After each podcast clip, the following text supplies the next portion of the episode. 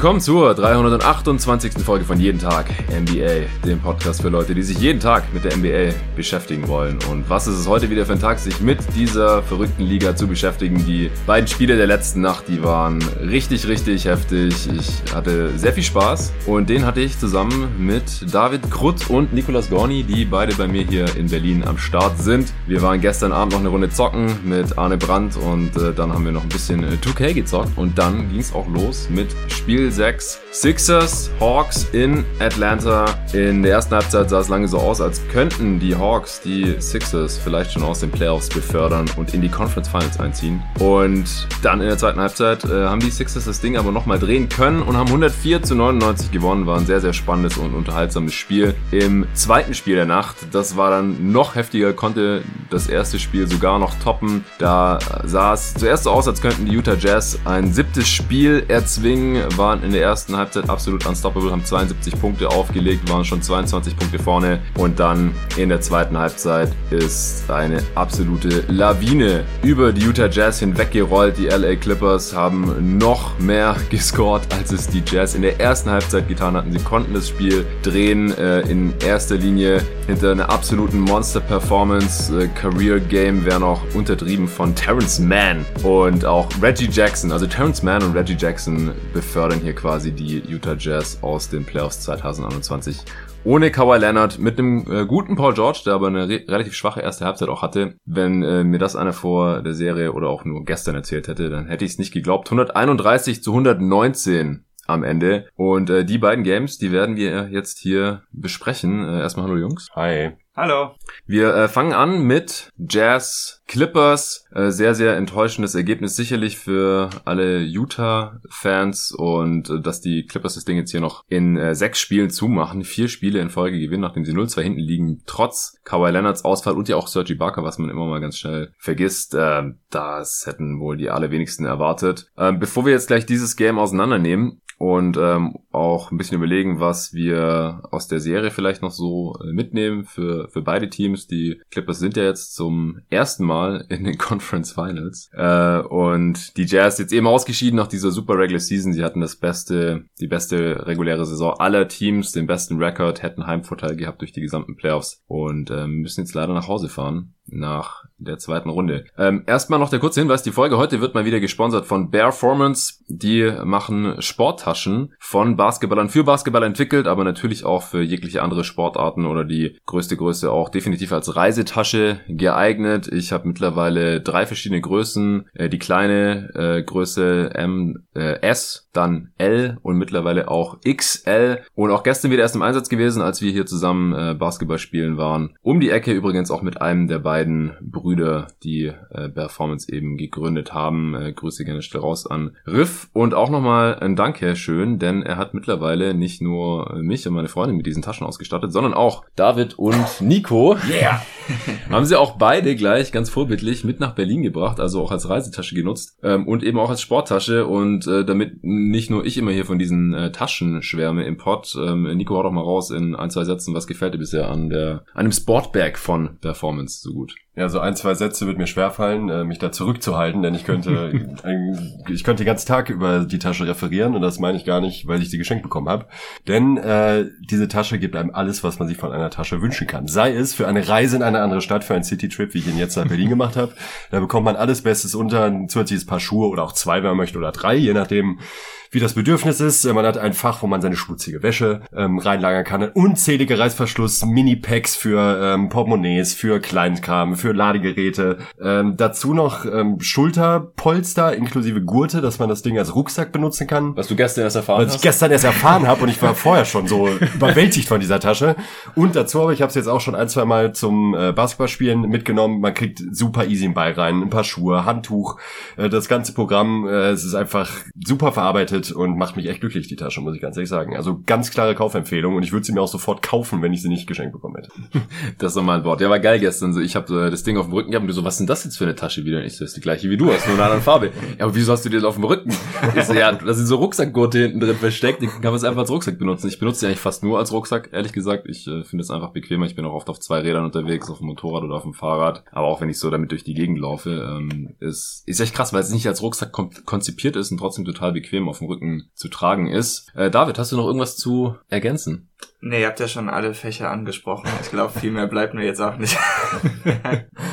aber die Tasche war auf jeden Fall auch gut. Und ich hatte jetzt nur die L, glaube ich, aber da hat auch mehr als genug reingepasst für ein Wochenende Ausflug. Ja, hier der, der Big Man Nico Gorni hat Druck gemacht, dass er die XL-Tasche äh, gerne haben möchte. Du musst dich mit L zufrieden geben. Ähm, wie gesagt, ich habe beide und äh, erfüllen beide ihren Zweck, je nachdem, was einem äh, da eben besser passt. Also wie viel Zeug man im Endeffekt immer mitnimmt ähm, oder wie groß die Tasche halt auch sein soll, die man dann auf dem Rücken hat oder durch die Gegend schleppt. Äh, ihr findet das Angebot für diese Tasche auf performance.com mit dem Rabattcode jeden Tag MBA, großes J, großes T, großes NBA. Ähm, ihr findet den Link und auch den Rabattcode nochmal in der Beschreibung dieses Podcasts. Und es gibt aktuell noch die Option, dass ihr, wenn äh, ihr ein äh, Team seid oder ein Verein, äh, dass ihr für das gesamte Team oder für die Vereinsmitglieder eben äh, euer Logo auf die Tasche haben könnt und äh, dann da auch einen ordentlichen Rabatt drauf bekommt, fast 50 Prozent gegenüber des normalen Preises für die Tasche und äh, das aufgestickte Logo. Wenn ihr da Interesse habt, dann schreibt einfach eine E-Mail an hello at performance.com, dann kriegt ihr da weitere Informationen bezieh beziehungsweise könnt dann da einen Deal aushandeln direkt und ansonsten bekommt ihr einfach äh, 20% auf den normalen Preis mit meinem Rabattcode, wenn ihr einfach eine Tasche für euch bestellen wollt oder sie jemandem schenken wollt. Gut, das war's und jetzt kommen wir zu Clippers Jazz. Spiel 6. Also letzte Nacht, äh, Nico ist wieder zur Halbzeit pennen gegangen, diesmal erst beim zweiten Spiel. Man äh, muss das sagen, ey. Herzlichen Glückwunsch. Äh, ich muss nur kurz die Situation hier äh, ein bisschen, bisschen darlegen und äh, David ist dann auch langsam müde geworden, weil wie viele Stunden warst du zu dem Zeitpunkt wach? Irgendwie 28 oder so? Äh, ich glaube, wir waren schon über 30 dem Zeitpunkt. Ja, sportlich auf jeden Fall. Wie gesagt, davor waren wir irgendwie drei Stunden zocken bei 30 Grad Hitze und mich hat's gewundert, dass du überhaupt noch äh, so fit warst und, und eben auch fitter als Nico. Und äh, dann saß ich so schon zeitweise alleine da, so Anfang des dritten Viertels und habe dann äh, auch zu dir gesagt, du hast dich dann auch schon so langsam, äh, hast dir schon so ein bisschen gemütlich gemacht. Hab mich gefragt, ja, denkst du, deine Augen bleiben jetzt noch länger offen? Hast du gemeint, ah ja, also wenn das jetzt irgendwie so deutlich wird, dann weiß ich nicht, wie lange noch. Die Jazz waren schon 25 Punkte vorne und ich habe gesagt, okay, wenn die Jazz mit 30 vorne sind, dann gehe ich glaube ich auch pennen. Dann ja. können wir morgen früher aufstehen und so. Und äh, das ist dann halt nicht passiert. Also Spiel nochmal komplett gedreht. Ich war total elektrisiert. Ich saß einfach nur da und dachte, was ist denn hier los? Also ich kann mich erinnern, dass ich schon mal so eine zweite offensive Halbzeit gesehen habe und vor allem dann halt auch hinter einem so einem unwahrscheinlichen Spieler. Also wenn er jetzt Kawhi total abgedreht hätte mit 39 Punkten, dann hätte es wahrscheinlich keinen großartig jetzt noch verwundert. Äh, vor allem nach seinen Leistungen hier in diesem Playoffs jetzt auch wieder in der ersten Runde gegen die Mavs und so. Aber Terrence Mann, der hat 14 Punkte mehr gemacht, als sein vorheriges Career High war. Das waren 25 Punkte in der NBA. Auch am College hat er nur 30 Punkte Career High gehabt. Und äh, das hat Hassan retweetet gehabt vorhin. Diese 14 Punkte mehr in den Playoffs, ich glaube, ich weiß nicht, ob es in einem Playoff-Game war. Es war jetzt zusätzlich auch ein Elimination-Game, noch mal krasser. Ich weiß jetzt nicht mehr genau, was da der Filter war. Aber die 14 Punkte mehr als das vorherige Career High in einem Playoff-Spiel. Das wird nur getoppt von, habt ihr es gesehen? Nee, ich habe nichts gesehen. Michael Jordan, 63 mm. Punkte. Äh, ja, äh, ich weiß nicht, das fasst schon mal ganz gut zusammen. Äh, Shoutout an Hassan übrigens, der kommt nachher auch noch hier vorbei. Wir freuen uns schon. Es ist, äh, es ist einfach nur unfassbar. Ich weiß nicht, äh, Nico, du hast dann heute Morgen die zweite Halbzeit noch angeschaut. Du wusstest nicht, du wurdest nicht gespoilert, oder? Du wusstest nicht, wie es ausgeht. Nee, ich, äh, David hat mich netterweise nicht gespoilert, äh, hätte es tun können, denn ich habe gesagt... Ja, David war dann auch wieder hellwach, ja, vergessen zu sagen. als, ich, als ich aufgestanden bin, habe ich äh, gar nicht intuitiv, ich bin um ehrlich davon ausgegangen, dass die Jets das Ding gewonnen haben ja. nach der ersten Halbzeit. Ähm, meinte dann zu David nur, ja, äh, Jazz haben gewonnen und er meinte, ja, willst du das Spiel nicht mehr gucken? Dann, ja, okay. Dann, dann, dann, die, das, wenn du mich so fragst.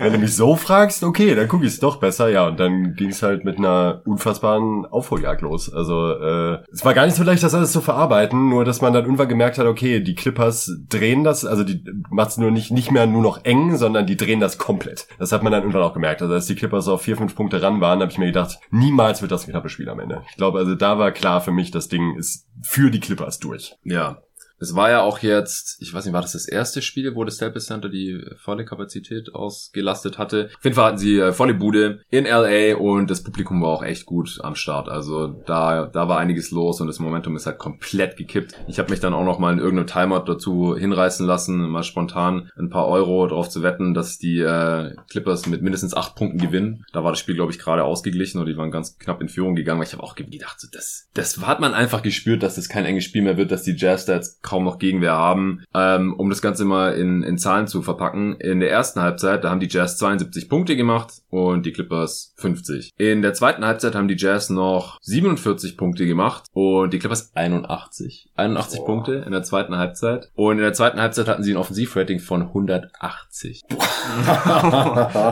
weißt du, was die Dreierquoten für die zwei Heften für die jeweiligen Teams waren? Weil da gab es ja, ja, auch sehr große Unterschiede. Ja, also in der ersten haben 16 getroffen in der ersten Halbzeit, glaube ich. Ne? Nee, 12. Ähm, 12? Ja, ich kann es ich kann's nochmal aufmachen. Die äh, Quoten von der ersten und zweiten Halbzeit der beiden Teams jeweils, die waren sehr vergleichbar. Die Jazz in der ersten Halbzeit 12 von 19 Dreiern, das sind 63 Prozent. Und die Clippers in der ersten Halbzeit nur 6 von 20, 30 Prozent. Das ähm, war schon ein großer Faktor natürlich dafür, dass die Clippers 22 hinten lagen. Und in der zweiten Halbzeit haben die Clippers dann 14 von 19 Dreier getroffen. Wow. 74 Prozent. Also die konnten eigentlich fast nicht mehr daneben werfen. Waren noch viele offene Dreier. Ja, das, das war scheme-bedingt. Da kommen wir gleich noch dazu. Vor allem Terrence Mann. Äh, ich habe ihn hier im Pod irgendwie vor ein paar Tagen noch als Non-Shooter bezeichnet. Äh, das aber auch mit dem Disclaimer, dass er halt der ist, den man am ehesten werfen lässt, bevor man halt einen hochprozentigeren äh, Wurf von irgendwo zulässt. Genauso bei Rondo oder Cousins oder so. Die können schon mal einen Dreier reinknallen. Aber Man heute Nacht dann halt mit fünf von sieben Dreiern allein in der zweiten Halbzeit. Also wie gesagt, der hat sich da selbst irgendwie so ein bisschen mit Kawhi Leonard verwechselt. Und die äh, Jazz in der zweiten Halbzeit halt nur noch mit 9 von 25. Das sind immer noch 36 Prozent und 25 Attempts ist halt so viel für eine Halbzeit. Ja, also vom Gefühl ist doch eigentlich okay für die Clippers, wenn äh, jedes Spiel jemand anderes Kawhi Leonard wird, dann braucht man Kawhi Leonard ja auch nicht mehr. Ne? Im letzten Spiel hat Paul George gemacht, jetzt halt Terrence ja. Mann und äh, keine Ahnung, wer es dann in Game One gegen die Suns ist, aber Reggie Jackson. Reggie Jackson, ja. Reggie Jackson war auch richtig ja. stark heute. Also er, der hat echt eine Entwicklung, Entwicklung hingelegt. Äh, irgendwer hat auch, ich sag schon wieder irgendwer, weil es mir wieder nicht auch geschrieben hat oder auf Twitter geschrieben, dass äh, Reggie Jackson jetzt endlich mal so gespielt hat, wie Reggie Jackson äh, denkt, dass er ein Spieler ist. schon immer. also äh, er ist halt schon immer ein Irrational Confidence Guy und äh, heute Nacht da war dieses Selbstbewusstsein, dieses Selbstverständnis ähm, extrem gerechtfertigt. Der hatte 27 Punkte und 10 Assists am Ende des Spiels und 22 Punkte und 10 Assists waren allein in der zweiten Halbzeit. Also er hatte zur Halbzeit 5 Punkte und äh, in der zweiten 22 und 10 bei 9 von 11 aus dem Feld. Und jetzt nicht nur alles Dreier reingeknallt, das haben wir gegen die Mavs auch schon gesehen gehabt, sondern äh, 2 von 3 Dreier in der zweiten Halbzeit, aber 9 von 11 aus dem äh, Feld, also sieben von acht Dreiern dann, äh, Zweiern dann. Und das waren halt auch unglaublich schwere Finishes gegen Gobert. Der hatte nicht den geringsten Respekt vor Gobert. Man übrigens auch nicht, hat schon nee. wieder zweimal geslammt über ihn. Ähm, ganz casually, casually. Am, am Rande erwähnt.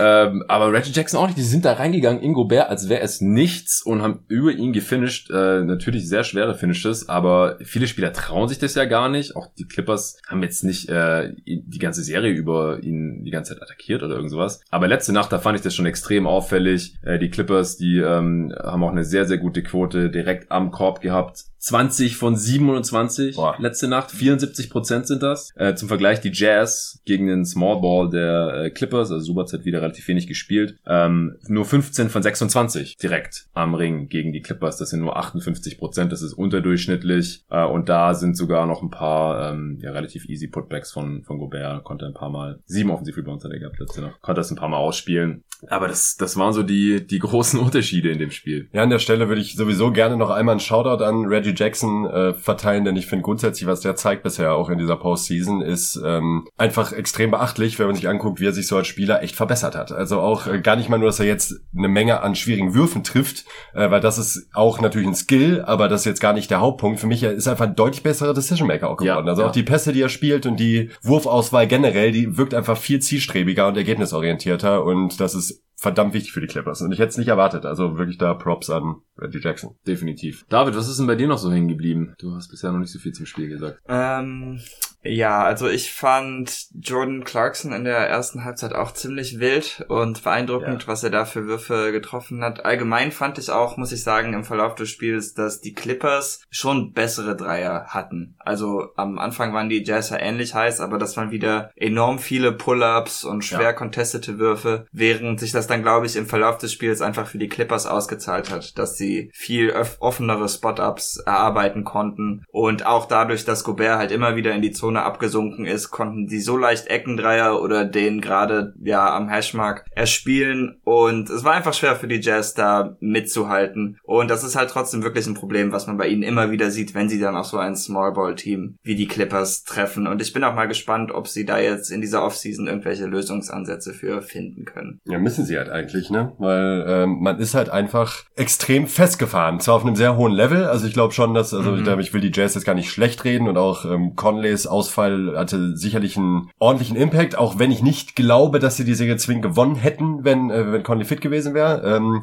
ich glaube nicht, dass das das Hauptproblem war. Dafür war es jetzt eigentlich zu deutlich im Endeffekt, finde genau, ich. Finde ja. ich auch. Und auf der anderen Seite Finn hat auch Kawhi und Ibaka. Also Eben.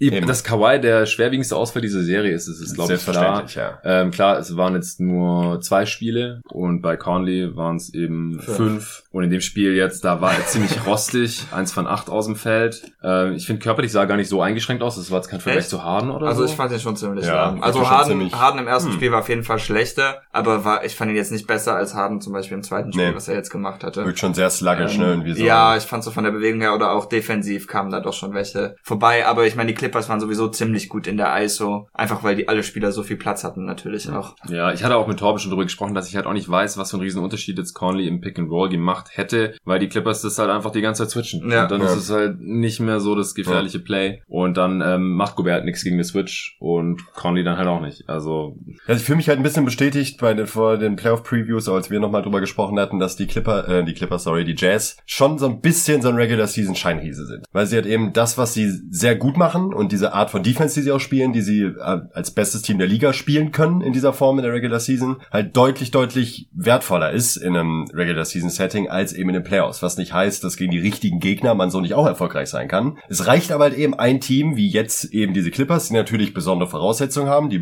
natürlich auch besonders gut ausgeprägte Skillsets haben, aber ja. wir sind halt nur mal in den Playoffs und irgendwann kommen solche Teams. Ja. Die Teams werden besser. Und wenn man, ich sag nicht, die Jazz sind kein Playoff-Team oder können äh, auf höherer Ebene nicht gewinnen, aber sie sind halt eben limitiert und auf allerhöchstem Level reicht es halt meiner Meinung nach dann einfach nicht mit dieser Art Roster. Ja, es wundert mich auch überhaupt nicht. Also die äh, Hörer, die hier den Podcast aufmerksam verfolgen und auch äh, meine oder unsere Takes zu den Jazz verfolgt haben, die wissen jetzt, dass es für mich keine besonders große Überraschung oder Enttäuschung ist. Ich will jetzt hier keinen riesigen Victory Lab drehen, denn äh, über die Gründe habe ich im Pod ja auch schon zu Genüge gesprochen. Also das war jetzt heute Nacht sehr, sehr überraschend, dass es in der Form kam und gegen ein Clippers-Team, das jetzt halt auch auf Kawhi Leonard verzichten muss und dass dann halt hier Man und Jackson total über sich hinauswachsen. Ähm, Beverly war auch richtig krass in dem Spiel, aber man muss halt auch sagen, dass Lou ähm, jetzt auch einfach dieses Team optimiert hat, mal wieder und die richtigen Rotationen gefunden hat und die den richtigen Leuten Minuten gegeben hat und das Scheme äh, perfektioniert hat und so weiter und dann äh, sind jetzt halt auch mal die, die, die Würfe noch unglaublich gefallen. Ähm,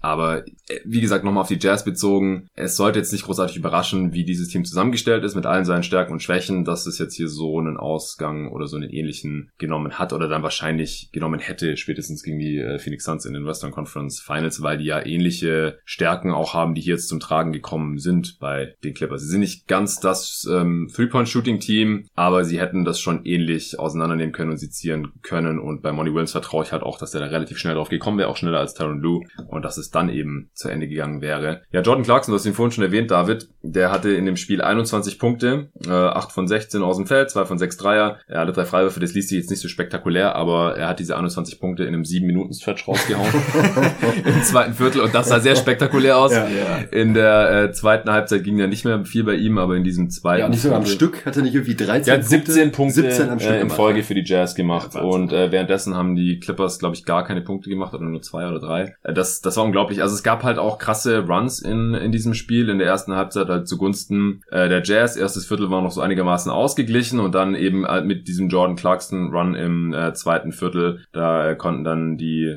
Jazz auf äh, ja so 17 Punkte wegziehen. Zur Halbzeit waren es wie gesagt 22 und dann kam halt der erste Clippers Run, da wurde es dann schon nur noch 15 verkürzt. Dann konnten die Jazz nochmal kurz auf 20 wegziehen, auch weil Donovan Mitchell ein sehr, sehr starkes Spiel hatte. Also im zweiten Viertel haben, hat auch nicht nur Clarkson stark gespielt, sondern auch äh, Mitchell. Die hatten zur Halbzeit, glaube ich, schon 44 Punkte zusammen. Und äh, dann äh, kamen aber eben Man, Jackson und in der zweiten Halbzeit auch Paul George und äh, haben diesen Vorsprung einfach nur vernichtet. Ähm, Donald Mitchell vielleicht ähm, an dieser Stelle mal erwähnt, er hatte 39 Punkte, 9 Rebounds, 9 Assists, 9 seiner 15 Dreier auch getroffen. Der hat eine sehr, sehr starke Serie gespielt. Ähm, wie seht ihr denn jetzt Donovan Mitchell? Hat sich an eurer Einschätzung zu ihm jetzt irgendwas äh, in, ins, ins Positive oder vielleicht sogar ins Negative, ich weiß es nicht, verändert durch den äh, Playoff-Run jetzt hier? Ich mag ihn auf jeden Fall mehr als vorher, auch weil er jetzt seine Bubble-Playoffs schon ein bisschen bestätigen konnte. Mhm. Ähm, die Clippers haben jetzt nicht nur starke Verteidiger auf dem Feld, wenn sie switchen und das konnte er sicherlich auch ein bisschen ausnutzen. Aber man sieht ja trotzdem, wie stark eine Switching Defense sein kann, wenn man sich zum Beispiel mal ähm, die Bucks in ihrer Playoff-Serie anschaut, wie viele Schwierigkeiten die damit haben. Und deshalb finde ich das trotzdem beeindruckend, einfach weil das Switching einem fast jede Möglichkeit nimmt, Plays zu nehmen und da muss man einfach total viel selber kreieren. Und dass er das jetzt wieder auf diesem Niveau machen kann, ist halt schon ziemlich stark. Ich finde, man merkt schon ein bisschen, dass wenn man so random Doubles schickt, dass man ihn dann doch so ein bisschen aus der Fassung bringen kann, wenn man das gut timet. Aber er ist ja immer noch ziemlich jung und ähm, offensiv habe ich bei ihm jetzt eigentlich ja wenige Fragezeichen noch. Ähm, auch wenn es natürlich noch andere Ebenen seines Spiels gibt, an denen er arbeiten kann. Aber dafür, dass er halt auch kein purer Point Guard ist, kann man ihm dadurch schon wirklich sehr viel Verantwortung zuschieben. Und das ist eigentlich genau das, was man von einem Spieler mit der Größe und dem Skillset braucht. Ja, das sehe ich sehr, sehr ähnlich. Also ähm, ich habe jetzt weniger Fragezeichen bei ihm, zumindest bezüglich seiner ähm, Playoff-Tauglichkeit. Das ist ja, ja. immer so die Frage. Die ist da. Also ich finde, da, da, muss, da, da muss man, kann man meiner Meinung nach gar nicht diskutieren. Die hatte, also ich, ich verstehe bei ihm, um ehrlich zu sein, auch nicht so ganz, wie er das schafft, ähnlich wie Jamal Murray. Jetzt hat man ihn leider nicht sehen können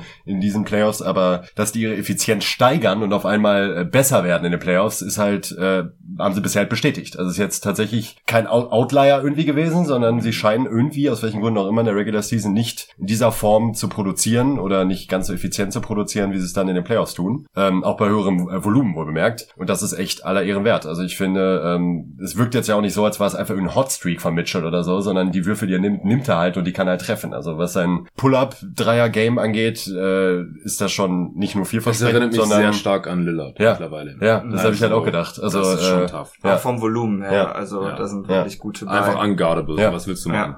Ja, das ist sehr, sehr krass. Äh, innerhalb der Dreierlinie, da war er heute nicht ganz so gut unterwegs, äh, nichts aus der Midrange getroffen und auch am Ring. Also die, die ja, Clippers ähm, mhm. Verteidigung in der Zone, die, die war auch wirklich stark. Also gerade Batum ist ja. unglaublich, ja. Mhm. Smallball Head Defender geworden. Ey, ja.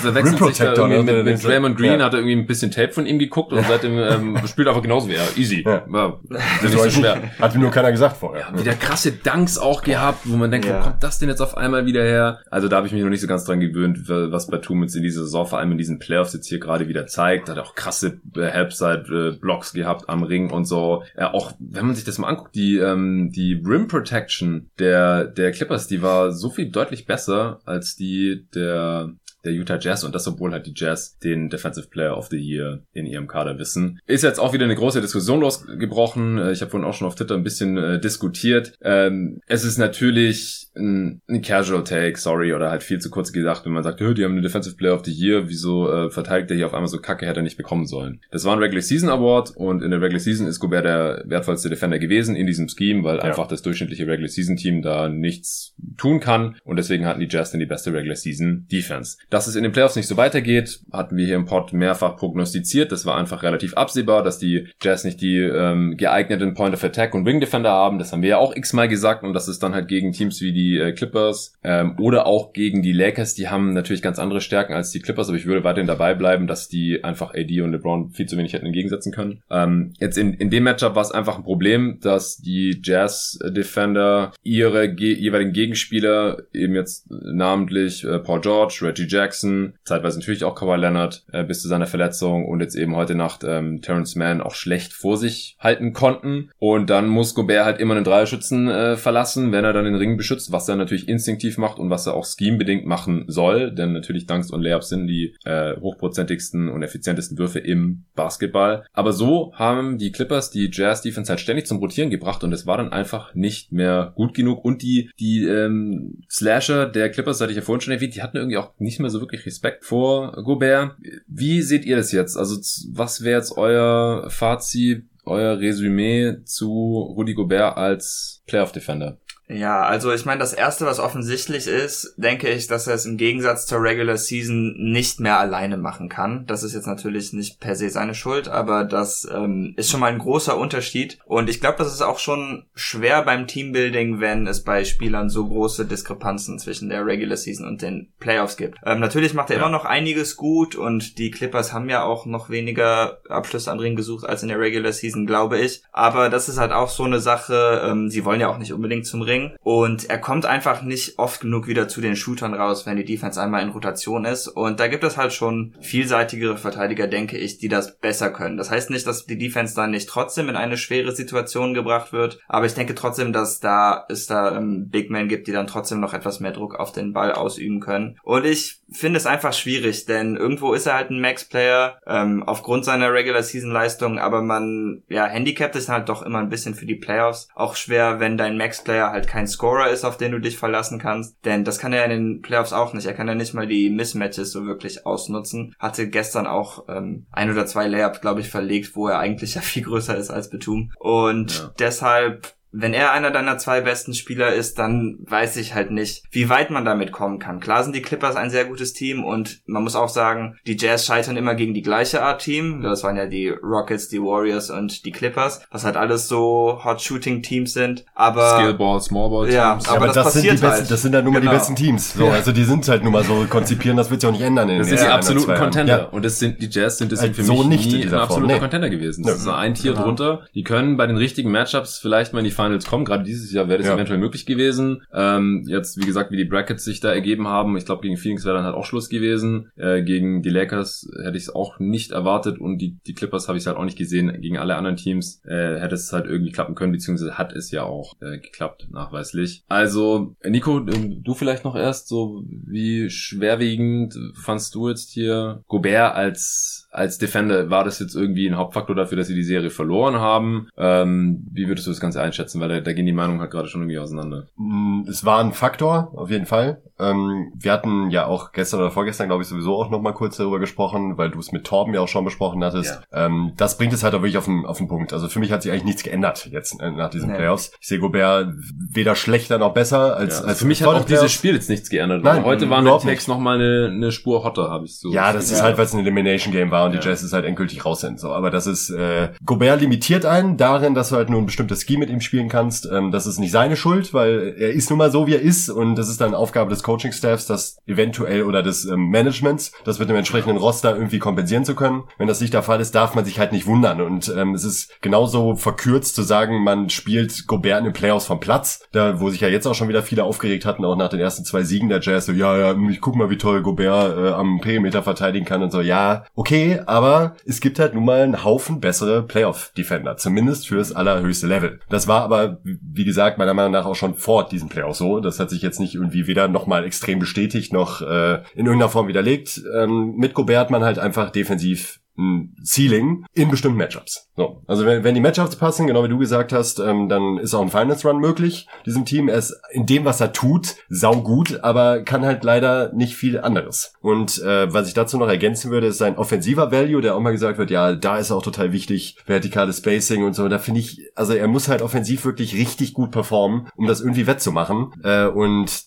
das tut er halt einfach nicht, auch in vielen Playoff-Matchups nicht, denn die, Defen äh, die offensiven Skills, die er hat, sind halt auch leider nicht ganz so wertvoll. Ja, ist echt so, also er konnte es in den Matchups überhaupt nicht ausspielen, hat jetzt 12,5 Punkte pro Spiel gemacht, auch nur 12 Rebounds, äh, mhm. denkt man auch gegen Smallball. Da müsste er das, das, sowas muss halt dominieren, irgendwie seine Daseinsberechtigung. Bist, ja, ja, genau, dann, so, dann solltest am du halt eher, Brett mehr Rebounds holen, gerade genau am offensiven Ende. Äh, was hat er? Ja, 22 Offensiv-Rebounds in sechs Spielen. Das sind so knapp vier pro Spiel. Ist okay, aber es ist halt nichts herausragendes. Heute Nacht hat er, wie gesagt, sieben gehabt. Er war natürlich effizient. Ähm, ich finde auch, dass er seine Freiwürfe ganz ordentlich getroffen hat. Am Ende 69 Prozent, heute Nacht nur zwei von vier. Aber auf jeden Fall schon mal deutlich besser als Janis oder so. Das ist mir schon äh, mehrmals aufgefallen hier in dieser Serie. Heute war fünf von sechs vom Feld übrigens, also hat er anscheinend nur einen Layup verlegt. Ah, okay. Ja, aber auch drei Turnovers und so. Und er ist einfach dann nicht so besonders der Faktor, es sei denn, ähm, er kann dann halt doch irgendwie, wenn die Clippers Defense irgendwie Fehler macht, gerade mit Subats, ist in den letzten Spielen öfters mal passiert, dass dann halt er schnell gefunden wurde, ähm, direkt im Dunker-Spot, dann hat er halt einen Easy Slam, die macht er dann natürlich auch rein. Oder halt direkt nach dem Offensivrebound, aber ansonsten ist er einfach zu limitiert. Ähm, ich sehe das sehr ähnlich wie ihr, wir haben ja auch vorhin schon drüber diskutiert, ich habe heute auch schon auf Twitter drüber diskutiert, es ist nicht das Hauptproblem. Nee. Ich glaube auch nicht, dass ähm, man diese Clippers Offense hätte stoppen können, äh, wenn, also stoppen geht ja sowieso nie, aber natürlich halt äh, vielleicht kein 180er Offensivrating in der zweiten Halbzeit zugelassen hätte.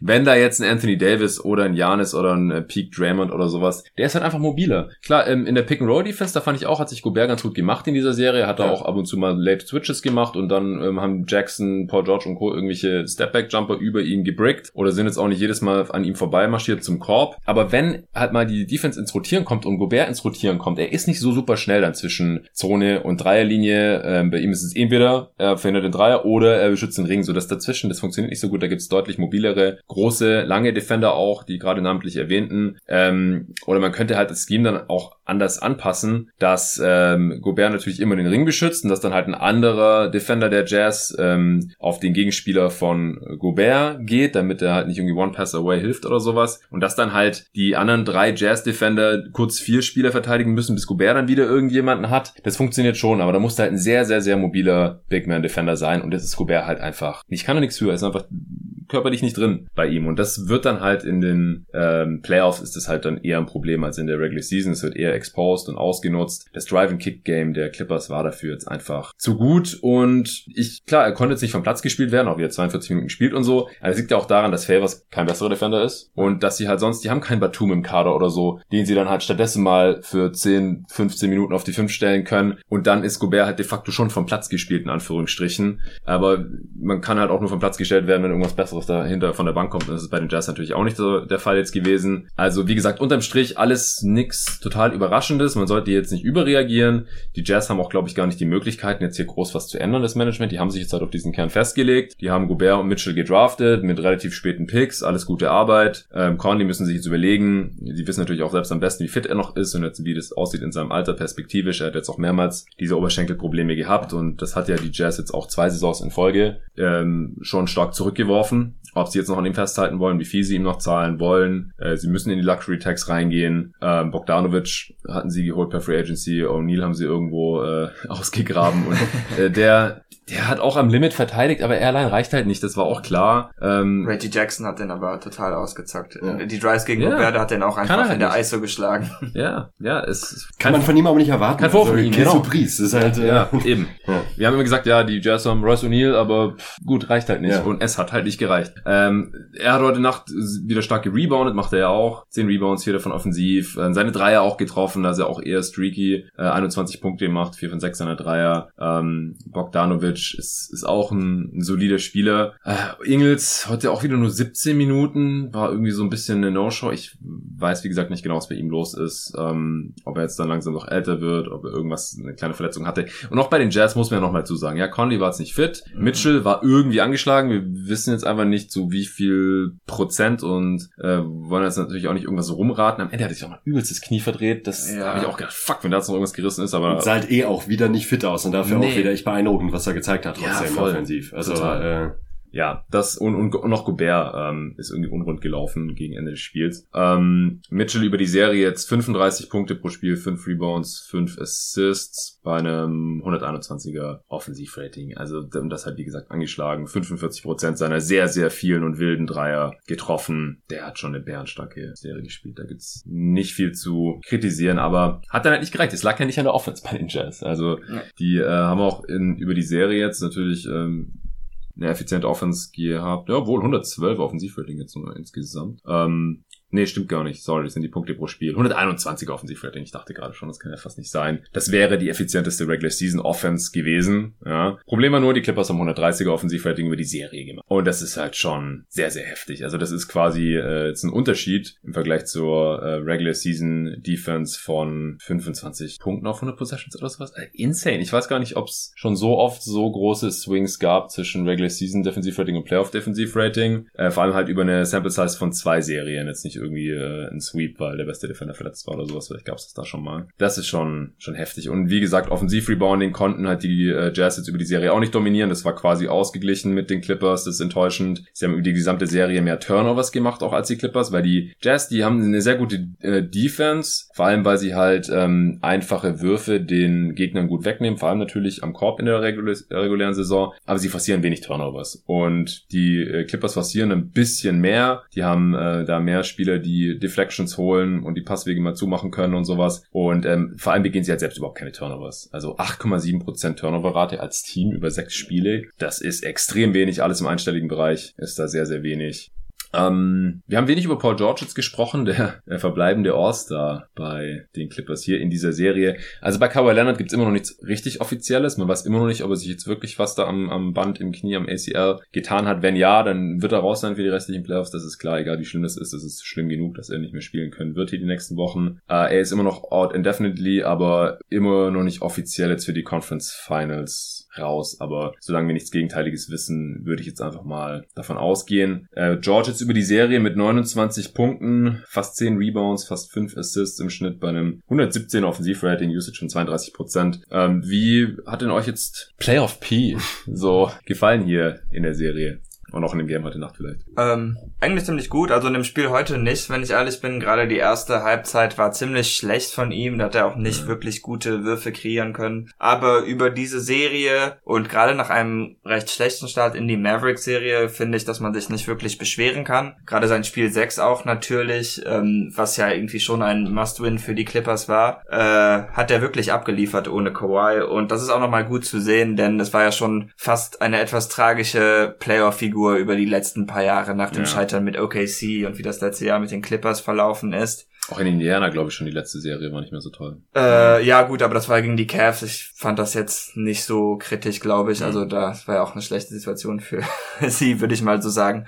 Ja. Aber ähm, ja, doch, im Großen und Ganzen ziemlich beeindruckend. Auch jetzt in der zweiten Halbzeit, im letzten Viertel hatte er, hatte er noch einen Dreier. Auf jeden Fall hatte er noch einen sehr starken Midrange Fadeaway. Mehrere. Mehrere, ja. Ein paar wichtige Würfe. Genau. Also ich denke, er hat das ziemlich gut gemacht und dabei sollten die Clippers sich jetzt auch recht gut mit mit ihm fühlen. Ich bin mal gespannt, wie das dann in der nächsten Serie gegen Michael Bridges und Jay Crowder und so laufen wird, denn mhm. das wird dann doch schon wieder einiges happiger als die Jazz-Verteidiger. Und auch noch mobileren Aiden, ne? Der hat auch, der hat auch umschwert. Das ist halt auch noch was anderes als ein Gobert. Nicht, dass Aiden ja. zwingend der bessere Verteidiger ist, sondern in der Art Scheme und um Paul George zu verteidigen, ist Aiden, glaube ich, wertvoller. Also, nach allem, was wir jetzt hier so gesehen haben von Aiden in den Playoffs und auch Gobert in den Playoffs über die Jahre, würde ich schon behaupten, dass Aiden der ja. geeignetere Playoff-Verteidiger Playoff ist. ja. Genau. Ja. Und auch was er jetzt gegen Jokic, Jokic im One-on-One gezeigt hat, ja. ähm, in der Team-Defense gegen die Lakers, da bin ich auch sowas ein, äh, positiv überrascht nochmal von Aiden gewesen. Ja, weil sich überlegt hat, auch wieder angefangen hat, ne, als, als Spieler. Generell. Als Rookie. Ja, ja also da ist wirklich, also klar, Defense ist nochmal besonders schwer, gerade bei so einer wichtigen Rolle, die man als Big hat in der Defense, als Rookie, aber heftig. Ja, im Prinzip kann man sagen, als Rookie war er ein stark unterdurchschnittlicher äh, Defender, ähm, vor allem in der Team-Defense und in der Help-Defense. Dann als ähm, Zweitjahresspieler war er so ungefähr Durchschnitt, also One-on-One -on -one wahrscheinlich überdurchschnittlich, als Team Defender immer noch unterdurchschnittlich. Jetzt im dritten Jahr ist er ein überdurchschnittlicher Defender geworden. Und jetzt in den Playoffs, wenn man das nochmal separat sehen möchte, da ist er ein extrem starker Defender geworden auf einmal. Also die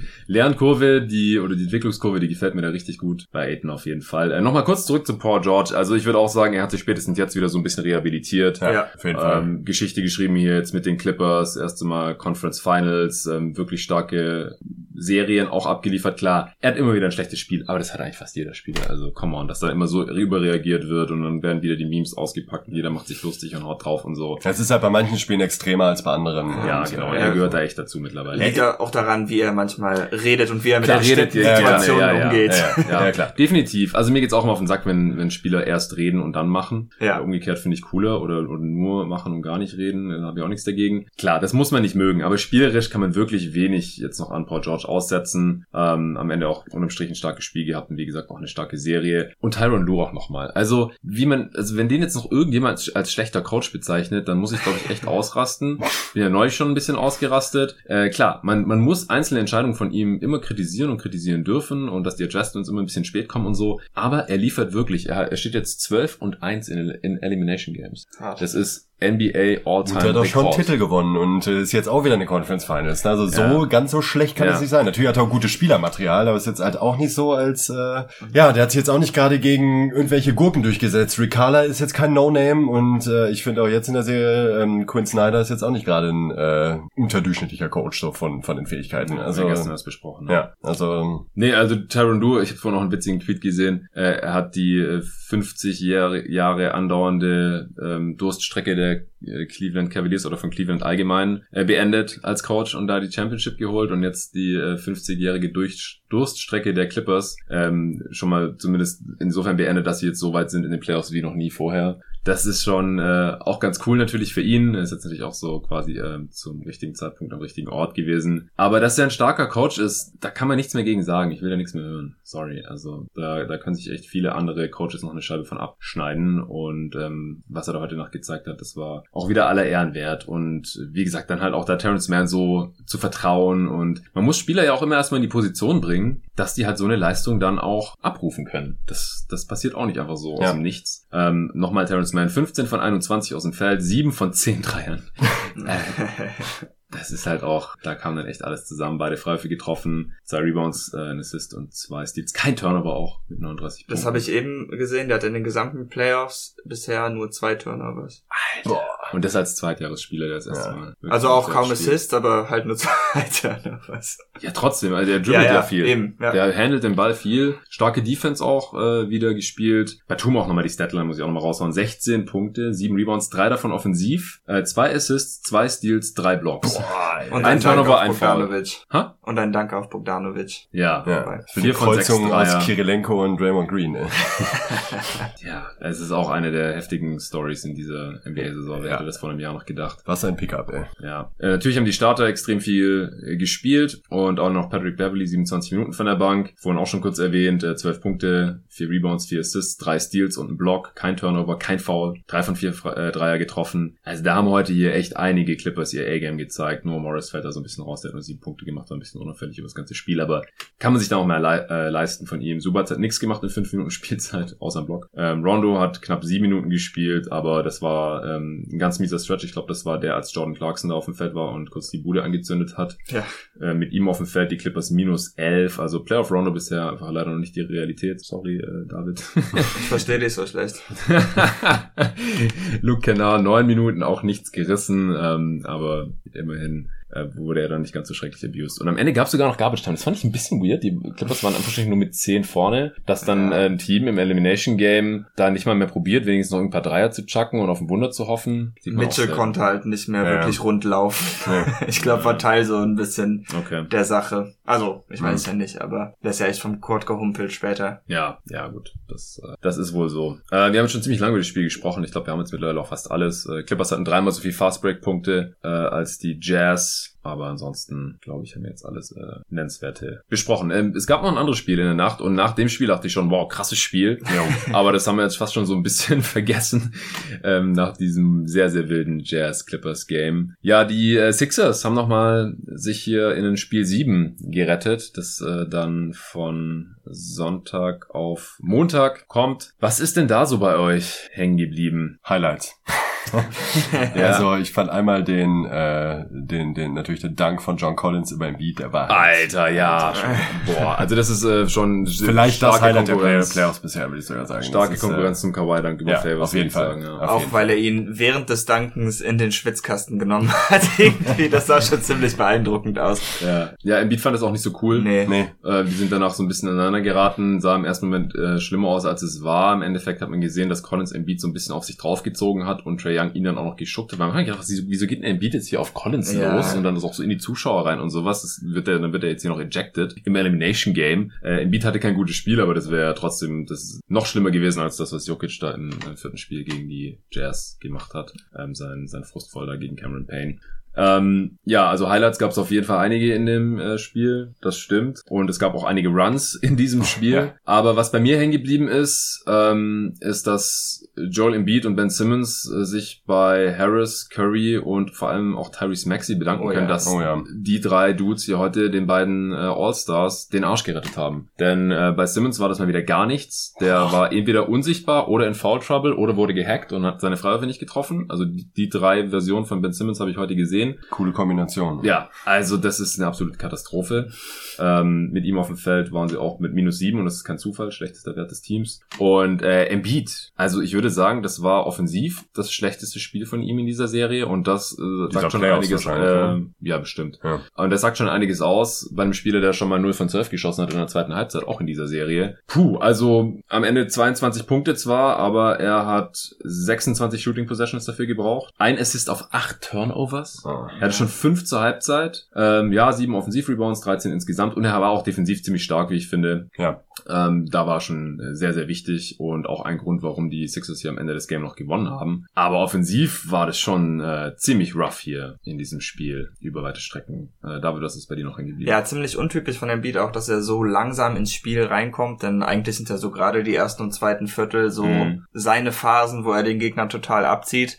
Ich fand, glaube ich schon, dass er wahrscheinlich ein paar mehr Pfiffe hätte kriegen können. Zumindest wurde das in anderen Spielen wahrscheinlich etwas großzügiger für ihn gepfiffen. Stimmt, er war nur zweimal, also für viel frei von der Linie heute. Ja, ja also gerade in der ersten Halbzeit, äh, da sind die Hawks, glaube ich, auch mit ein paar Sachen weggekommen. Das war, glaube ich, auch ein Grund für die Turnovers. Aber die Doubles, die sie dann ihm auch gegenüber geschickt hatten, die waren halt auch einfach gut. Und auch One-on-One -on -One war das wahrscheinlich die, der beste Stretch von Capella in dieser Serie, der sonst eigentlich die ganze Zeit nur unter den Korb geschieben, äh, geschoben wird und dann macht er im Beat immer Punkte. Äh, ja, ansonsten warte natürlich Tyrese Maxi gerade in der ersten Halbzeit, als er reinkam und Simmons mehr oder weniger abgelöst hatte, einen ziemlich guten Run. Äh, doppelt beeindruckend, weil das ja auch mit vielen anderen Bankspielern der Sixers kam. Auch wenn man sagen muss, dass die Hawks da auch wieder enorm viele Bankspieler auf dem Feld hatten. Also einfach wirklich komisch, muss ich wieder mal sagen, von den beiden Coaches in einem, Elim in einem Elimination Game so viele Spieler, die nicht aus der ersten Reihe kommen, aufs Feld zu stellen. Bankspieler, ja. Ähm, irgendwie mutig, aber gut, wenn beide Coaches das machen, kann man sich vermutlich erlauben. Und ja, ansonsten halt noch das Shooting von Steph Curry, das ist wahrscheinlich auch so, äh, Seth Curry, Entschuldigung. Nee, war schon, war schon richtig.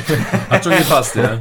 ja, genau, ich war mir nicht immer sicher, aber ähm, das ist auch so das Einzige, was man bei Trey wahrscheinlich noch noch so bemängeln kann. Ich finde, da hat er doch noch extrem viele Schwierigkeiten, wenn er da Offball ein bisschen bei ihm bleiben muss. Äh, zwei, drei Screens und da kann sich das schon ganz, ganz gut freilaufen. Hm. Ja, äh, Seth in dem Spiel zusammen mit Tobias Harris Topscorer mit 24 Punkten, äh, 6 von 9 Dreiern. Also in jedem Viertel hat, hatte ich so das Gefühl, hat ein anderer Sixer sie im Spiel gehalten, beziehungsweise dann halt auch die Führung ähm, verteidigt. Am Anfang war es halt erstmal äh, Tyrese Maxey, der reinkam und direkt, glaube ich, neun Punkte gemacht hat. Ja, und einen Dreier haben sie mir auch noch weggenommen. Ah, okay. Was war da nochmal? Ähm, ich weiß jetzt eigentlich nicht mehr, ob das auch in diesem Run war, aber da gab es ein Foul von irgendeinem Hawk gegen Dwight Howard. Ach, ja, ja, ja. Und da war die Frage, stimmt. ob das vor, während oder ja, nach dem stimmt. Wurf war. Dann haben sie es reviewed, ja. Und ähm, also ich hätte den Wurf, glaube ich, gelten lassen, wenn das ein Foul der Hawks war, aber sie haben die Schiedsrichter haben dann entschieden, dass das Foul vor dem Wurf kam und deshalb wurde das dann wieder weggenommen. Ja, dann hätte er sogar 19 Punkte gehabt, anstatt nur ja. 16. Ja. Äh, 16 Punkte, 7 Rebounds, hat noch unglaublich viel Energie reingebracht, auch in die Zone gezogen und dann entweder ganz zum Brett durch oder. Und äh, defensiv gegen Lou Williams. Also gegen Trey Young fand ich ihn ziemlich mies, muss ich sagen. Aber Lou Williams hat er zwei oder dreimal mit beiden Händen, glaube ich, abgeräumt. Also das war schon ziemlich gut. Ja, offiziell ein Stil, ein Block. Ah, okay. Auch kein Turnover, nur ein Foul. Äh, in fast 30 Minuten. Er musste auch mehr spielen, weil halt Simmons ähm, da zeitweise in Vortrouble war, hat mehr gespielt als Ben Simmons. Der hat keine 26 Minuten gesehen heute. ähm, Simmons sechs Punkte, neun Rebounds, fünf Assists. Aber er hatte nur zwei Field Goals, die waren beide, glaube ich, im zweiten Viertel schon. In der zweiten Halbzeit hat er kein Field Goal mehr gehabt und wurde dann halt gehackt. Äh, zwei von vier Freiwürfen getroffen, 50 Prozent, ist ja schon stark überdurchschnittlich für ihn in diesen Playoffs leider. Ähm, fünf Fouls am Ende. Ja, und dann defensiv halt auch. Ne? Also ich meine, er ist halt gut im One-on-One, -on -One, aber so Konstanz als Teamdefender ist bei ihm halt auch so ein Problem, finde ich ein bisschen. Also ich habe, mm, ich finde die Hawks haben es aber auch heute gut gemacht, weil er kommt immer ganz gut über den ersten Screen rüber ja. im äh, Pick and Roll gegen Trey und dann haben die Hawks aber einfach rescreened, aber ja. nochmal ein Pick auf der ja. anderen Seite und ist ist dann auf Dauer dann schon ein bisschen anstrengend. Ja. Irgendwann klappt es dann halt meistens. Äh, so ist halt Trader in der ersten Halbzeit auch ähm, relativ oft freigekommen. Dann im, äh, im zweiten Viertel, nachdem äh, Maxi erster seinen äh, Run quasi hatte, hat dann Harris die äh, Sixers im Spiel gehalten. Der ähm, war, wie gesagt, am Ende quasi Co-Topscorer dieser siegreichen Sixers mit äh, 24 Punkten aus 22 Shooting Possessions. Das war ein richtiges Bounceback-Game. Also genau. nach dem letzten, Im letzten war der ja. Katastrophe, ja. Auch sehr gute Finishes, was man von ihm Ja. nicht so gewohnt ist, also richtig stark zum Korb und dann auch mit links und rechts gut abgeschlossen. Wobei wurde er immer so krass abgeräumt beim Dank von, äh, von, ähm, Okongwu? oh, oh, Oh, das ja. weiß ich jetzt Ja, doch, doch, doch, doch, doch, doch. Der, Kann gut doch, sein, Ja, aber- kam, kam, Ja, ja, doch, das war. Harris. Da hat ja, richtig den, und den hat so Ball richtig, äh, ja, ja, ja. Prügelt, Der ja. tat weh. Genau. Ja, also Harris dann noch im zweiten Viertel und Curry dann im äh, dritten. In der zweiten Halbzeit war Embiid auch ein bisschen besser als noch in der ersten, aber ansonsten ging da offensiv nicht so viel. George Hill musste in dem Spiel relativ viel spielen, auch eben, äh, weil äh, Simmons weniger, weniger gespielt hat. Hat sogar mal einen Dreier getroffen. Hat mal einen ne? Dreier getroffen. Ja, Tatsache. In 20 Minuten spielt er dann mit ihm auf dem Feld. Plus 10. Also die, die Lineups ergeben halt mit einem George Hill deutlich mehr Sinn als mit Ben Simmons. Klingt Ja. traurig, ist aber irgendwie so. Die aber, äh, Obwohl Hill halt äh, gar nicht so toll spielt, da haben wir im äh, vorletzten Pod schon drüber gesprochen, Nico und ich. Ähm, was man auch gesehen hat bei den Hawks, finde ich, dass die äh, bei den Pick and Rolls oft auch noch eine Off-Ball-Action, so ein Off-Ball-Screen äh, nebenbei mit den anderen beiden äh, Hawks oder mit zwei der anderen drei Hawks-Spielern am Flügel gespielt haben, um da halt die, die Help zu verhindern, weil das ansonsten die Sixers ja schon ganz gut machen, da immer noch irgendwie ähm, das Pick and Roll zu taggen. Und äh, das war schon ein Grund, wieso die Hawks halt auch zur Halbzeit noch vorne lagen und äh, Trey Young vor allem in der ersten Halbzeit ein unglaublich starkes Spiel mal wieder abgeliefert hat. Also der, der liefert ja gerade einen Rekord nach dem anderen ab. Irgendwie die meisten, was hat er, 20 und 10 oder 20 und 8 Spiele oder sowas, äh, elf Stück jetzt in Folge in den Playoffs, ähm, in seinen ersten Playoff-Spielen. Das hat man vorher so noch nicht gesehen. Ähm, pulverisiert er auf jeden Fall gerade reihenweise äh, Rekorde. Ich, ich komme da gar nicht mehr hinterher. Äh, und in dem Spiel heute jetzt auch wieder 34 Punkte, 5 Rebounds, 12 Assists, 3 Steals auch. Und was für Sets auch wieder teilweise. Ne? Ja, also, unglaubliche halt, Pässe. Ja, und das das, nicht- obwohl die ja gar keine Dreier treffen. Ja, das sind jetzt nicht irgendwelche äh, easy Kickouts und äh, Corner Three, sondern halt echt, ja, heftiger Playmaker. Ja, also wenn die Hawks ähm, besser treffen würden, dann äh, hätte Wäre die er- Serie auch schon durch wahrscheinlich. Dann wäre die Serie wahrscheinlich schon durch und Trae Young hätte nochmal drei, vier, fünf mehr Assists. Also 20 Punkte, sieben Assists hat er zur Halbzeit schon gehabt. In der zweiten Halbzeit hatten sie ihn dann ein bisschen besser im Griff, aber auch in dem Spiel, da hat er wieder richtig viele tiefe Dreier genommen. Das hat er ein bisschen eingestellt ähm, in, in dieser Saison, in der Regular Season schon und dann jetzt auch in den Playoffs hat man das gar nicht mehr so oft gesehen, aber heute hat er da auch das Selbstbewusstsein dann gehabt. Ähm, hat er auch kurz vor der Halbzeit noch ein äh, Logo-Dreier reingeknallt. Äh, da waren sie dann mit sechs Punkten vorne. Äh, 45, 51. Er hatte auch noch einen, ich weiß aber nicht mehr wann das war, aber da hatte er noch einen Sidestep gegen Tyrese Maxey äh, an irgendeinem Ja, Buzzer. stimmt. Ich weiß nicht, ob das Shotclock war oder Viertelende Nee, oder Viertel. so. Ich glaube, es war Viertel. Okay, aber das war natürlich rechts, auch- rechts am Perimeter, ne, wo Ja. er ihn zweimal, Max hat ihn gut verteidigt. Fast den Ball diesen- abgenommen sogar. Ja, ja. Und dann hat er ihn trotzdem einfach Ja. zur Seite Ja, gesteppt und reingemacht. Ja. ja, die Sixers haben auch verschiedene Sachen probiert in der Defense. Mal äh, Drop Coverage, mal ist Embiid zum Hatchen rausgekommen. Und gerade in der ersten Halbzeit hat Trae Young das aber alles ganz äh, gut seziert, hat er immer die richtige Lösung für gefunden. Also das roch in der ersten Halbzeit schon äh,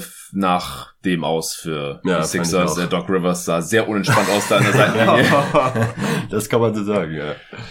Ja, Hörte hatte auch zur Halbzeit schon 15 Punkte, nachdem er im, im letzten Spiel ja eine absolute No-Show war, aber ansonsten hatten die Hawks nur vier Bankpunkte. Ja, die Firepower gefehlt. Auch Bogdanovic hat gar nicht abgeliefert in dem Spiel. Und ich Nee. weiß gar nicht, was jetzt mit ihm ist. Hat er jetzt nie, Knieprobleme? Der hat irgendwas oder? am Knie, Ja, ja, was irgendwas genau so- oder wie schlimm weiß man nicht, Ja. aber ähm, von dem, was ich jetzt nur gelesen habe, scheint das schon die ganze Serie Ah. ein bisschen mit ihm zu hängen und das würde ja auch erklären, weshalb er nicht so sonderlich effizient ist, auch wenn ich den Eindruck habe, dass die Sixers gegen die Art Spieler eigentlich immer recht gut sind, weil Mhm. die sind ja schon ziemlich groß als Team und so reine Jumpshooter haben da vielleicht manchmal ihre Schwierigkeiten. Ja. Ähm, aber das wird auf jeden Fall spannend für Spiel 7, denn die Hawks treffen ja jetzt eh schon keine Dreier und wenn ihnen dann noch ein Shooter fehlen sollte, dann wird das Mhm. schon eng. Ja. Weil ein Grund, dass das ja jetzt auch wieder besser läuft, ist, denke ich, auch, dass Hörter im Starting-Lineup ist und dass sie dadurch wieder ein bisschen mehr Spacing haben. Und wenn sie jetzt wieder irgendwie auf Solomon Hill zurückgreifen Boah. müssen oder so, das äh, wäre schon ziemlich ziemlich kritisch. Der letzte nach der Minuten bekommen hat. Ja. Und Lou Williams muss dann halt einfach liefern, ne? Also das war jetzt auch ein großer Unterschied zum letzten Der war richtig schlecht, Ja, auch der war fand richtig ich. schlecht. Also wenn man ihn mit Maxi so verglichen hat, Ja. äh, da hat Maxi total abgeliefert und Lou Williams konnte gar nichts machen. Ja, das stimmt. sehr. Ja, auf Lou Williams kann man sich halt wahrscheinlich auf seine alten Tage jetzt einfach nicht mehr verlassen, Nee. äh, was der da noch liefert. Hat dann auch entsprechend weniger Spielzeit bekommen. Dafür hat Gallo in der zweiten Halbzeit 16 Punkte Ja, ja, rausgehauen. der der ist, hat sich ja. gut dagegen gestemmt. Ähm, aber ansonsten, ja, sind die Hawks halt in der zweiten Halbzeit nicht mehr so gut in die Offense reingekommen. Hört hat nur noch eins von sieben getroffen, Collins eins von fünf. Das war dann dieser Dank.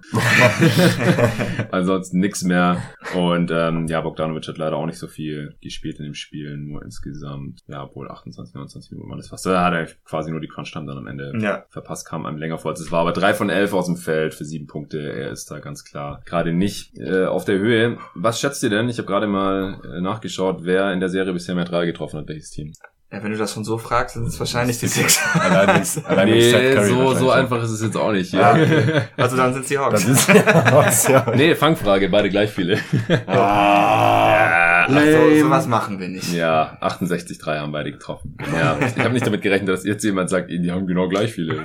habe ich, im, hab ich so ein Gef- Gefühl. Wer hat denn mehr, Seth oder Trey? Seth dann wahrscheinlich sogar, ja, oder? Hat Seth jetzt gerade nicht auch irgendwie so eine Art Rekord von äh, Kombination aus Vo Volumen und Quote in einer Serie? Ja. Also der hat 28 getroffene Dreier bei 47 Versuchen, das sind 60 Prozent. Bescheuert. Ja, und Young hat nur 18 von 51, das sind 35 Loser. Prozent. Ja, das äh, sind 10 Dreier weniger in Mhm. sechs Spielen. Das ist schon einiges an Holz. Aber nee, die Sixers haben auf jeden Fall die bessere Quote, 42 Prozent. Also die haben nehmen einfach weniger Dreier und treffen gleich viele Aber das kennt die ja. Hawks. Ja. genau, das ist halt, also was die Sixers angeht, nicht besonders überraschend. Und äh, ja, die Hawks treffen halt ihre Dreier weiterhin nicht. Ähm, kann man vielleicht ein bisschen auf die Länge der Sixers Defender schieben, aber im Endeffekt hat es auch mehr Einfluss auf das Volumen der Hawks Dreier, die nehmen normalerweise auch noch mehr Dreier Mhm. als bisher hier in dieser Serie. Ähm, haben wir jetzt noch irgendwas gar nicht besprochen hier von diesem Spiel? Nicht zum Spiel, aber ich habe da einen guten Anknüpfungspunkt. Ja, bitte. ähm, für einen Take, den ich euch jetzt direkt nochmal vorschmeiße. Nach dieser Serie habe ich, also nach, noch ist es nicht vorbei, es gibt noch Game 7, aber ähm, zu Ben Simmons muss ich nochmal eine Sache loswerden. Ich habe einen kleinen Mini-Rant abgelassen im vorletzten Pod. Ähm, Das war nicht genug. ich stelle jetzt mal die, die These in den Raum und ihr könnt gerne widersprechen oder mir zustimmen. Mit Ben Simmons, wenn Ben Simmons einer deiner drei besten Spieler ist, kannst du keine Championship holen. Ja. Finde ich ja. okay. Ja. Gut, nächster Take. Lauwarmer Take. Draußen ist es wärmer. Weil ich glaube, also auch um ihn zu Hier maximieren, drin ist es wärmer. das auch leider. Das Problem ist, er ist halt einfach auch nicht gut genug, um irgendwie ihm eine Ko- Teamkonstellation zur Seite zu stellen, um ihn zu maximieren. Das, also, da- das ist halt Ja. das Ding. Ich glaube, es lohnt sich halt nicht aus ähm, kaderpolitischen, as, nach kaderpolitischen Aspekten, ähm, Ben Simmons ein Ben Simmons Team zur Seite zu stellen. Ich mir, sorry, dann nehme ich halt lieber einen Rollenspieler, der den Job besser macht, den ich brauche in, in, in einem bestimmten Scheme. Ja, ich würde es ganz gerne mal sehen, ähm, einfach nur zu sehen, was er wirklich kann, wenn er vier Shooter neben sich hat und in der Offense fast jede Entscheidung treffen darf und es halt dann auch im Halbfeld mehr zeigen kann, weil Man er vier Shooter einfach. neben sich hat. Wo ich, Ja, einfach Fouls ziehen, genau, in die Freiwürfe reinhauen. Ja. Oh, kann er ja nicht. Ja, ja, eben. ja, wo ich mich halt schwer tue, dabei auch, also ihn in sein, mit seinem eigenen Team oder so, ist, dass man neben ihm halt auch schon fast so einen Shot-Blocking oder auch Jump-Shooting-Big braucht, weil er kann ja kein, einfach keinen Center spielen dafür. Ja. Obwohl er so gut äh, hoch gewertet wurde jetzt im Defensive Player of the Year, ist er als Help Defender oder Backline Defender Ja. einfach nicht gut genug. Ähm, denn ja, er beeinflusst den Ball in der Rolle einfach nicht genug. Ja. Ganz starker Kontrast mit seiner On-Ball-Defense. Deshalb finde ich auch das schon schwer, denn so Spieler findet man gar nicht so einfach. Deshalb äh, werden die ja auch Unicorns und so genannt. Ja. Ja, auch hier ist es ein bisschen wie mit ähm, Gobert, nur dass ich Gobert unterm Strich noch für deutlich wertvoll halte, also vor allem natürlich Ja. in der Defense, sowohl in der Regular Season. Ähm, in den Playoffs, ja, äh, On-Ball-Defense bleibt halt nur begrenzt ähm, wertvoll. Also es ist natürlich gut, wenn man gute Point-of-Attack-Defender hat, aber ähm, ob wie gut der dann ist, das macht jetzt nicht den riesen Unterschied aus. Sieht man ja, weil mit Screens und so weiter, da bekommen die Hawks ja dann Trae Young im Endeffekt trotzdem frei und Mhm. er spielt trotzdem eine absolute Monster-Serie, kann man eigentlich auch mal kurz raushauen. Ähm, obwohl Ben Simmons ihn jetzt hier ähm, ab Spiel 2 eigentlich die ganze Zeit bearbeitet hat. Ja, Trae Young äh, legt 30 und 11 auf über die Serie mit einem 119er. Auf Das ist schon nice. Sehr, sehr stark. Genau, also das ist jetzt aus unserer Sicht wahrscheinlich auch nichts Neues. Wir waren, glaube ich, alle drei schon eher Ben Simmons Skeptiker. Ich Hater. jetzt erst. Hater. Hater. Genau. Ähm, Im Endeffekt war das ein sehr defensiv äh, geprägtes Spiel. Äh, am Ende hatten die Hawks auch nur ein 101er Offensivrating, die Sixers ein Offensivrating von 106. Ähm, True Shooting war bei beiden jetzt nicht toll in dem Spiel und ähm, unterm Strich hatten die ähm, Sixers halt mehr Lösungen dann offensiv. Wie gesagt, sie hatten dann halt einen Harris, einen Curry, einen Maxi, die dann halt da offensiv Akzente setzen konnten. Dann halt im Beat mal wieder was gemacht und ähm, bei den bei den Hawks ist halt in der zweiten Halbzeit so ein bisschen der Sprit ausgegangen, weil Gallo und Trey Young dann halt doch nicht mehr ausgereicht haben. Die Sixers haben zudem äh, ganz deutlich mehr Offensivrebounds auch noch geholt. Sie sind halt auch einfach das größere Team. Turnovers hat sich jetzt hier äh, nichts gegeben und die Freiwürfe Würfe auch nicht wirklich. Ja, was erwarten wir denn da jetzt für Spiel 7 in Philly? Viele Bankminuten. Nacht. Viele Bankminuten, genau. Vor allem ein langes Spiel wieder. oh ja, ja, die letzte, die letzten fünf Minuten von diesem Spiel war ja auch eine einzige Katastrophe. Jo. Das hat mich schon so auf Clippers Stairs gefreut und dann musste man da noch so viel Reviews und Timeouts und so sich reinziehen. Das war ziemlich anstrengend. Ja, das stimmt. Aber mal ernster. ähm, ja, keine Ahnung. Ich könnte mir eigentlich ein recht ähnliches Spiel. Vorstellen, so vom Spielverlauf. Ah, oh, ich weiß es nicht, ich will das ja nicht, aber ich glaube, ich würde trotzdem die Sixers als Sieger prognostizieren, gerade in Philly. Ähm, Sind eigentlich das bessere Team. Ja, und dann kommt natürlich noch diese Bogdanovic-Geschichte ja. hinzu, was es dann für die Hawks noch etwas schwieriger macht. Ähm, aber ich frage mich, was die Sixers mit Simmons machen, dieses Spiel, weil ich könnte mir vorstellen, dass man an dieser Stelle vielleicht etwas radikaler werden muss, wenn das in Game 7 wieder so schlecht für ihn läuft. Denn man will sich ja jetzt auch nicht per se handicappen. Ich vermute mal, dass die Sixers das Spiel trotzdem gewinnen wollen. Ich weiß nur nicht, ob Doc der richtige Mann ist für diesen Move.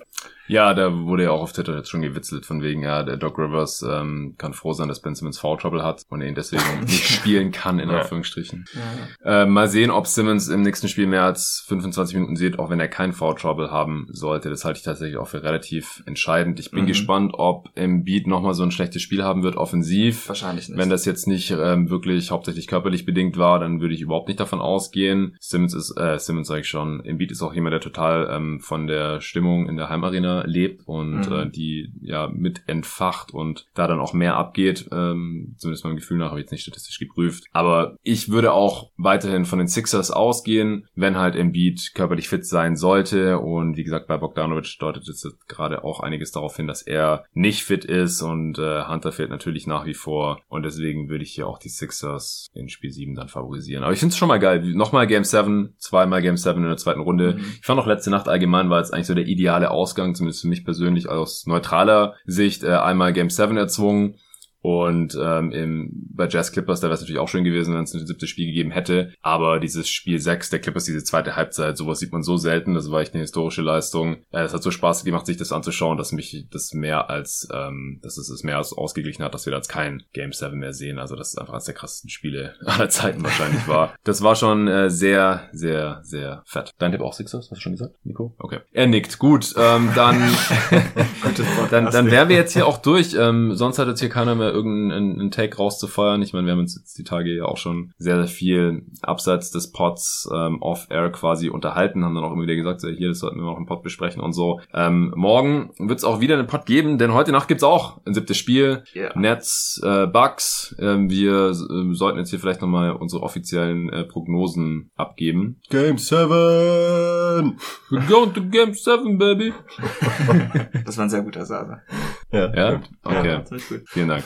Bin ich stolz drauf. Also, äh, David, wer gewinnt heute Nacht? Ich nehme die Nets. Durant ist einfach der beste Spieler in der Serie und ich das würde nicht er. gegen ihn wetten wollen. Die Halfcourt Offense der Bucks hat nach wie vor in keinem Spiel überzeugen können und meistens wird es ja in Game Sevens noch etwas enger. Einiges wird natürlich auch an Harden hängen, ähm, aber ja, ich würde trotzdem die Nets nehmen. Es würde mich aber nicht wundern natürlich, wenn die Bucks gewinnen. Denn defensiv haben sie auf jeden Fall das Material, um den Nets das Leben schwer zu machen. Ja, in der Konstellation sollten die Bucks eigentlich das bessere Team sein. Waren sie jetzt aber oft genug nicht ja. in dieser Serie, sonst hätte ich, äh, ich habe vor der Serie auf die Bucks gesetzt. Ich. Würde jetzt aber auch auf die Nets gehen tatsächlich in dem Spiel. Ich glaube, dass Harden noch ein bisschen zulegen kann. Auch gesundheitstechnisch könnte ich mir vorstellen, dass er jetzt immer, immer mehr, immer besser ja, aussehen da, wird. Da der Trend so halt so aus. Genau, von Spiel zu Spiel. Und ansonsten gehe ich auch mit Durant, denn der hat keinen Schiss von dem Game 7 und dieses Bucks-Team würde ich gerne erstmal sehen, dass die abliefern können in so einem Spiel. Und äh, mhm. äh, gut, es war auch ein Elimination Game, das letzte Spiel, keine Frage. Aber Game 7 in Brooklyn, ja, oh, pff, ja also ist eine Aufgabe. Ich, nee, ich glaube, die Nets holen das Ding. War nicht schon ein Game 7? Also gegen die Celtics hatten die Bucks auf jeden Fall mit Middleton und Janis mal in Game 7. Aber sonst kann ich mich gar nicht erinnern, ob die das die letzten paar Jahre. Hm, nee, ich glaube nicht. Nee. Ja, ich glaube auch. Also der entscheidende Faktor im Endeffekt wahrscheinlich bester Spieler der Serie sollte Durant sein, auch noch nach Game 7 dann, wenn er jetzt irgendwie nicht total äh, mies abliefert, was ich nicht glaube. Dann ähm, Heimvorteil Nets und dass die Bucks halt offensiv äh, echt nicht besonders überzeugend sind bisher. Ich denke auch. Also es, es sollten eigentlich die Nets holen. Es würde mich fast schon wundern, wenn es die Bucks holen. Ausgeschlossen ist natürlich nicht, denn auch ich ähm, hielt und halte sie eigentlich für das besser besetzte Team spätestens nach der äh, Irving Verletzung und auch das Haar jetzt halt angeschlagen ist und sowas. Eigentlich ist es dann peinlich, wenn die Bucks jetzt hier rausfliegen, aber wundern würde es natürlich auch keinen mehr. Äh, ich bin sehr, sehr gespannt. Also ich hoffe einfach auf ein spannendes Spiel, auf ein knappes Spiel, auf ein unterhaltsames Spiel. Da haben die Games äh, in den letzten äh, Tagen wirklich nicht enttäuscht hier in dieser Liga. Und ich denke auch heute Nacht wird es da so weitergehen und da bin ich sehr, sehr gespannt. Wer in die Eastern Conference Finals einzieht, Western Conference Finals stehen jetzt fest mit Clippers äh, Suns. Äh, heute soll Chris Paul nochmal reevaluiert werden. Ich weiß nicht, was dann da genau getestet wird. Virenlast oder ob er noch irgendwie ansteckend ist oder sonst irgendwie körperlich eingeschränkt ist oder sowas. Äh, ist jetzt natürlich doof gelaufen aus Suns Sicht, dass die Jazz heute Nacht nicht gewonnen haben und das Ding über sieben geht, weil dann wäre es frühestens am Dienstag weitergegangen und jetzt müssen die halt morgen am äh, Sonntagabend zur deutschen Primetime aber tatsächlich, oder? Spielen? Ja, halb zehn ist das Spiel. Ja, fett. Äh, guck ich da mit David, Nico ist dann schon wieder weg. Zum Ähm, zum Glück. Geht euch schon auf den Sack hier nach äh, 24 Oh, Stunden. und wie? Ähm, ja, da geht's morgen direkt los. Ähm, ich würde jetzt gerne einmal noch abwarten, ob Chris Paul abschließend dann wirklich nicht dabei ist oder nicht, bevor ich was äh, zu, zu diesem Spiel oder auch zu dieser Serie dann nochmal sage. Aber grundsätzlich, die Suns haben äh, den Heimvorteil. Ähm, sie sind ein ganz gutes Matchup gegen die Clippers ohne Kawhi. Auch bei Kawhi würde ich jetzt gerne nochmal abwarten, ob er wirklich tatsächlich dann raus ist ähm, abschließend. Aber ich würde auch da davon ausgehen, dass er fehlt und dass Chris Paul eher nicht so lang fehlt jetzt hier in dieser Serie. Ich, ich hoffe wirklich stark, dass maximal ein oder zwei Spiele, vielleicht jeder noch so ähm, einen, einen ersten Satz zu der Serie, bevor wir uns dem vielleicht morgen dann noch mal ein bisschen genauer widmen können. Wen seht ihr da stand heute vorne in den Western Conference Finals? Also ohne Kawhi und mit Paul sehe ich die Suns deutlich vorne und würde sogar auf Suns in 5 gehen wieder. Hm. Also ich glaube, dass die von der Line-Up-Flexibilität deutlich besser zu den Clippers passen als die ähm, Jazz jetzt zum Beispiel. Ja. Und dass auch die ähm, das defensive Scheme der Clippers auch nicht so gut funktionieren wird gegen die gegen gegen die Suns, die halt viel viel mobiler sind, viel viel mehr ähm, Actions laufen und halt auch einfach eine eingeölte Maschine sind bisher in diesen Playoffs. Also ich glaube, dass die sowohl defensiv als auch offensiv besser sind als die Clippers ohne. Kawhi in dieser Konstellation und auch ohne Paul würde ich auch die ersten Spiele an die äh, bei, bei den sehen, um ehrlich zu sein. Hm. Also ich muss nochmal drüber nachdenken. Wenn Paul nicht fit ist, wird das natürlich schon was ausmachen. Ja, so viel Campaign ist halt auch nicht so Ähm, gut. ich glaube aber eigentlich nicht, dass man Teron Lou in fünf Spielen schlagen kann, würde ich schon fast behaupten. Das Gute ist ja, Ja, dass das Chris Paul wahrscheinlich, wenn die Spiele verpasst, die äh, die Feelout Games für Tyron Das Lue in sind. Phoenix, ah ja. Das- Und auch noch in Phoenix. Wenn Also der eh nur Rondo und äh, Cousins. Cousins wieder spielt. Ja. Und wenn Paul jetzt in Game 3 wieder spielt, braucht Lou ja nochmal zwei Feelout Genau, Games. verteidigt er Das Booker. Dann an. fängt das Feelout wieder von vorne an. Ja, aber Nee. ich glaube, wenn Kawhi nicht fit ist, würde ich auch wahrscheinlich die Suns doch nehmen. Aber ich denke in sechs oder so. Ja, also wenn äh, Chris Paul maximal ein, zwei Spiele fehlt und Kawhi gar nicht mit äh, spielt, dann kann ich mir auch vorstellen, dass es äh, in, in fünf dann schon durch sein könnte. Äh, wenn Paul länger fehlt oder dann nicht fit ist, dann kann ich mir vorstellen, dass es über sechs geht oder sowas. Und wenn Kawhi mitspielt, dann wird es ein ganz enges Boah, Ding. da, auf da jeden wird's Fall. richtig Ja. heftig, ja. Ja. Wobei der dann auch, also wenn er spielen sollte, ist er auch nicht bei 100%. Kann nicht eigentlich, Kann nicht, ne? Kann nicht, kann nicht, kann nicht. Aber das scheint bei ihm ja irgendwie nie so viel auszumachen. Ja, stimmt auch. Der ist ja gefühlt auch nie bei 100%. Ja, sprint, Ja. Sprintet selten, das stimmt. Ja. Okay, Jungs, dann äh, würde ich sagen, sind wir heute durch. Es ist auch schon wieder länger geworden, als wir dachten. Wie immer natürlich, schon wieder eine Stunde oder sowas. Ja, wir müssen uns gleich überlegen, ob wir uns jetzt heute nochmal raus in die äh, Hitze wagen und nochmal zocken gehen, ein bisschen mit Hassan, oder ob wir jetzt wirklich hier im, naja, nur 28 Grad heißen statt 38 Grad heißen. Trautenheim bleiben und einfach nochmal eine Runde 2K zocken. Ähm, wir haben jetzt hier die letzten Tage immer schön die, die Playoff-Matchups vorgezockt. Außer gestern, da, da wollte Arne mit seinen Bulls zocken und dann hat äh, Nico ihn nass gemacht mit, mit den äh, Mavs. Das heißt, wir müssten heute eigentlich mal noch mal ein bisschen Netz, Netzbugs zocken. Ja? Ähm, Und Jazz Clippers. Jazz Clippers wollten wir auch mal Ja. noch zocken. Ist jetzt zwar leider schon durch, aber das wollten wir auch noch nachholen. Richtig. Äh, Hawks Sixers hatten wir ja schon geguckt. Beat hat dominiert. Gut, ähm, das, das war's für heute. Vielen Dank fürs Zuhören. Vielen Dank auch nochmal an äh, Riff und Performance fürs Sponsoren äh, dieser Folge, beziehungsweise und fürs Ausstatten von der jeden Tag NBA Crew mit den tollen Sportbags. Und ansonsten hören wir uns hier morgen wieder. Bis dahin.